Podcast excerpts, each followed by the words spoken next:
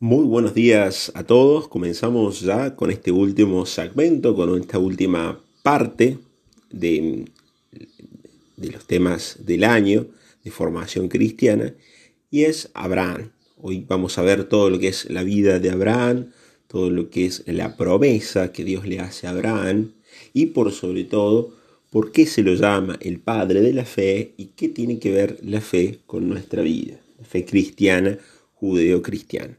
Vamos a ser un poquito más sencillos, más simples en el sentido de poder eh, tratar sobre la vida de Abraham y de todo lo que lleva y, conlleva su proeza y su hazaña. En primer lugar, ¿quién fue Abraham? ¿Cuál era la función dentro de su pueblo? Abraham fue el patriarca de una tribu, de las primeras tribus de Israel. ¿Qué significa la palabra patriarca? La palabra patriarca significa jefe, líder de un pueblo. De tal manera que Abraham fue como el cabecilla, el líder, eh, diríamos nosotros de nuestra tradición un poquito más eh, aborigen, el, cacique dentro de, este grupo de personas que eran nómades. ¿Qué quiere decir la palabra nómade? Que iban de un lugar a otro, o sea que no estaban en un lugar fijo, sino que se, eh, andaban buscando generalmente el alimento en el medio del desierto, buscaban eh, qué comer, llevaban todos sus animales, toda su familia. Eh, entonces, la función de Abraham fue ser patriarca, pero no solamente patriarca en el sentido de organización de, de un pueblo, de un conjunto de personas, sino hay algo muy importante. Patriarca en el sentido de mediador, ¿no? en el sentido de centro, mediador entre Dios y el pueblo. O sea, podríamos decir que Abraham era una especie de puente entre Dios y el pueblo, aquel que comunicaba el mensaje divino, aquel que daba a conocer lo que Dios quería. ¿Mm?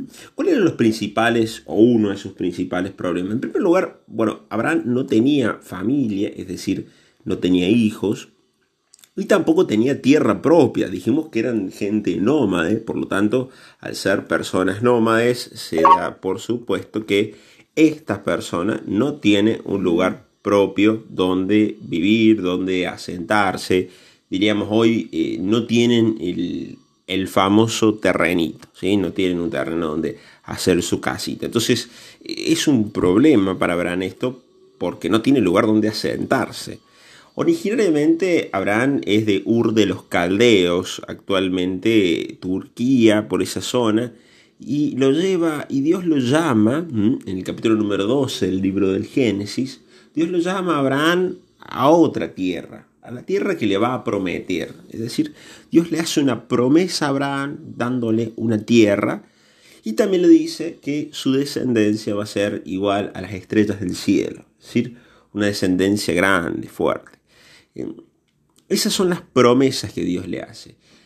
La pregunta, ¿se cumple esa promesa? Bueno, en realidad es muy intrigante porque la promesa se cumple, pero atención con esto. La promesa no es que se cumple de un día para el otro. Dios no es magia. Es decir, cuando Dios da algo, cuando Dios nos muestra algo, cuando Dios nos quiere regalar algo, siempre hay una tarea de fondo, porque es muy fácil dar y, y no trabajar, pero Dios no quiere que recibamos las cosas del cielo. Dicho en criollo, no quiere que el chancho caiga del cielo, ¿no? Sino que quiere que nosotros nos esforcemos, que busquemos, que, tengamos nuestro esfuerzo para poder lograr eso que Él nos promete. Entonces, hay dos conceptos importantes a la hora de hablar sobre Abraham y el sobre la promesa que Dios le hace a Abraham. Y el primero, en primer lugar, es eh, que la promesa es un don, es decir, es un regalo es algo gratis. Es una promesa gratis, gratuita. Ahora, también viene dentro de la promesa el ala de la tarea. O sea, hay que conseguirla también. Poniendo un ejemplo fácil y práctico, Dios nos ha dado muchos dones. Algunos tienen más facilidad para pintar, otros para jugar a los deportes, otros son un poquito más racionales, con capacidad de pensar. Pero si nosotros no ejercitamos esto, y no vamos a llegar muy lejos. ¿no? Si no nos ponemos a dibujar, si no nos ponemos a entrenar, si no ejercitamos eso que Dios nos dio, va a ser complicado que lleguemos muy lejos. Vamos a un ejemplo de fútbol. A algunos les puede gustar el, fútbol, a otros no. Pero en el caso del fútbol, por ejemplo, Messi eh, tiene una buena pegada, vamos a decir una gran pegada, pero una buena pegada eh, sobre y, un buen manejo del, balón.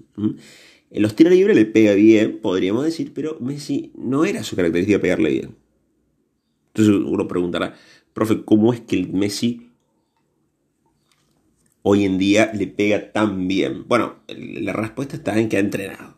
Entonces tiene un gran talento para jugar al fútbol, pero evidentemente ha entrenado. Entonces Dios le ha dado un talento hermoso para jugar al fútbol, para el deporte, pero tiene que entrenar. Pasa lo mismo con Abraham. Dios le da la promesa de una tierra y de un pueblo y tiene que entrenar.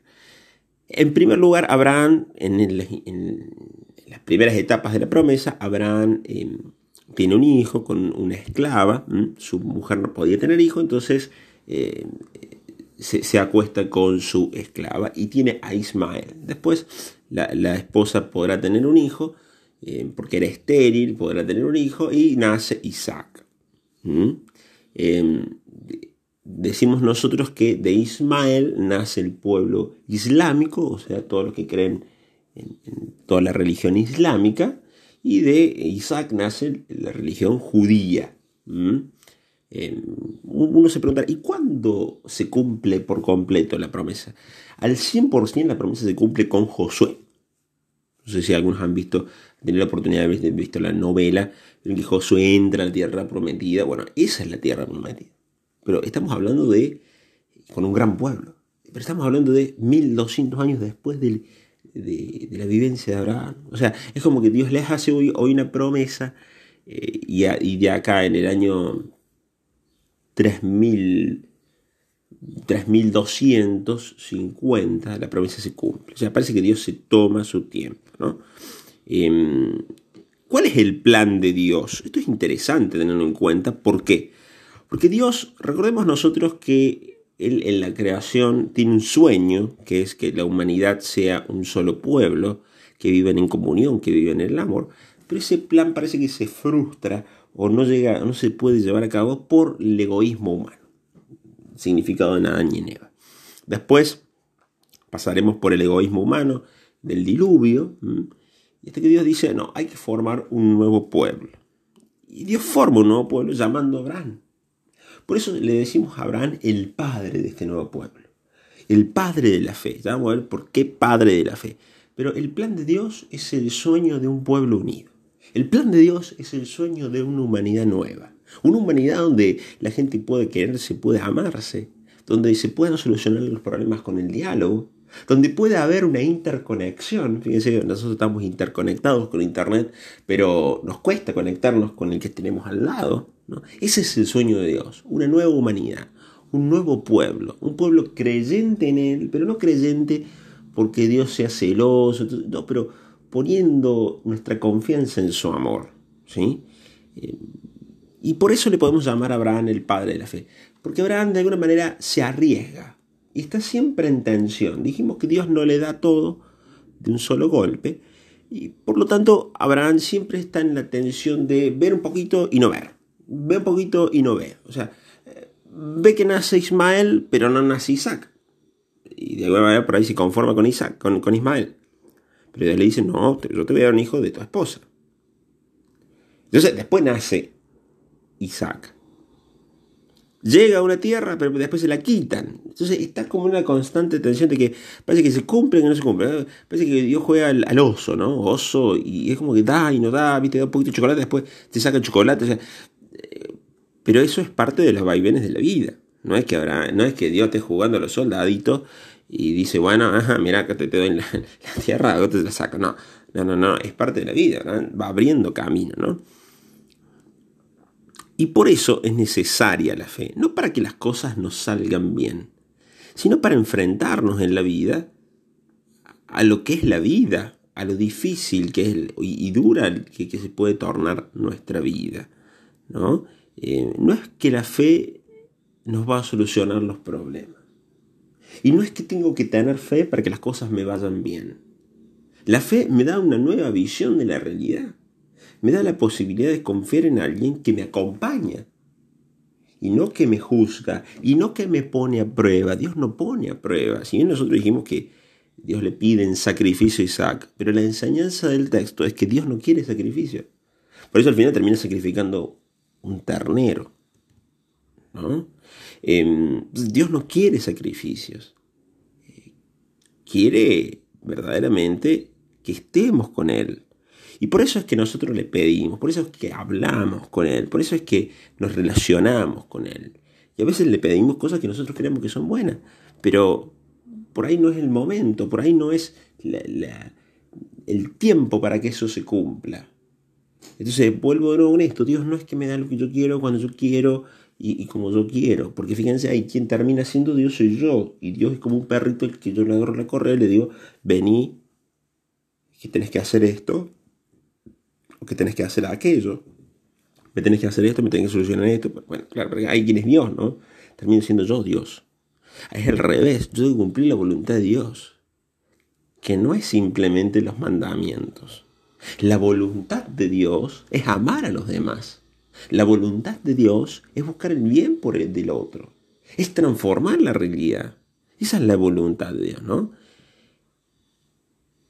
Y es a partir de ahí que con mi esfuerzo y con el esfuerzo de Dios, o mejor dicho, con mi esfuerzo sostenido por el esfuerzo de Dios, yo puedo transformar la realidad. Entonces, cuando nosotros agradecemos, le tenemos que agradecer a Dios y también al esfuerzo humano. No, es a ver, eh, la cuestión no es Dios o, o el hombre. ¿A, quién le damos gracia? No. Es la gracia, el amor de Dios que me sostiene y me fortalece y el esfuerzo humano que se acoplan y que se entremezclan. Se entiende eso, ¿no? no es que o gracias a Dios o gracias. No, no, no, no. Y ahí viene el por qué o el para qué creer en Dios. Yo creo en Dios no porque las cosas se me van a solucionar de un día para el otro, ni porque no voy a tener problemas. Yo creo en Dios porque va a haber alguien que va a estar conmigo, que va a haber alguien que, me va a dar la fuerza para sobrellevar los problemas que tengo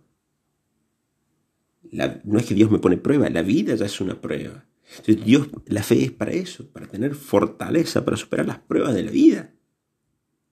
Y ahí donde no es lo mismo religión, espiritualidad y fe. La religión es, el conjunto de personas que se, que se reúne, que se religa, eso significa la palabra religión, se religa, que se une, que se religa para encontrarse con Dios.